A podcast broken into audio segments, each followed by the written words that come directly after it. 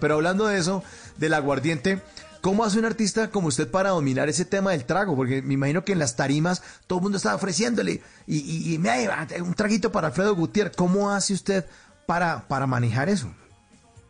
Si supiera que yo no me tomo ni uno, como, como dijo el boquineto, el hombre de eh, el de la nariz, ni unito, ni unito.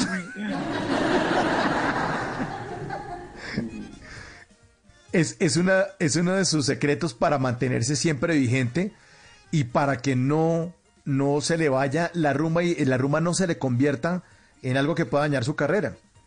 Y para conservar la voz, porque la mayoría de cantantes de mi tiempo y de ahora, los cantantes ahora no duran, se hacen cuatro o cinco conciertos y ya, ya están difónicos y peor. Y yo tengo el, canto las canciones en el, en el mismo tono. La, la Paloma Guarumera fue grabada en 1961. Y saque cuenta cuántos años tiene de grabada y todavía yo la canto en el mismo tono y a veces la canto más arriba. Claro, la voz se necesita. Y, y usted es disciplinado, pero entonces todo su equipo tiene que tener ese régimen. Supongo, ¿no? o sea, todos, o sea, aquí nadie toma, aquí, si nos acostamos temprano. Para hablar con ellos, guardaos las ganas de los vicios, porque el vicio más hermoso es el que llevamos en el alma y esa es la música que corre por nuestras venas y con eso los convenzo. En las noches la única que no se cansa es la lengua.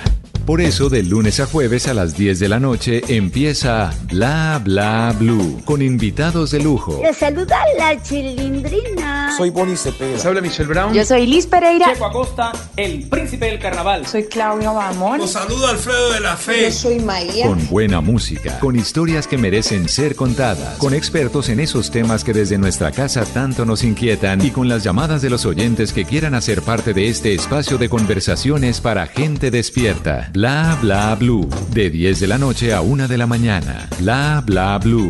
Porque ahora te escuchamos en la radio.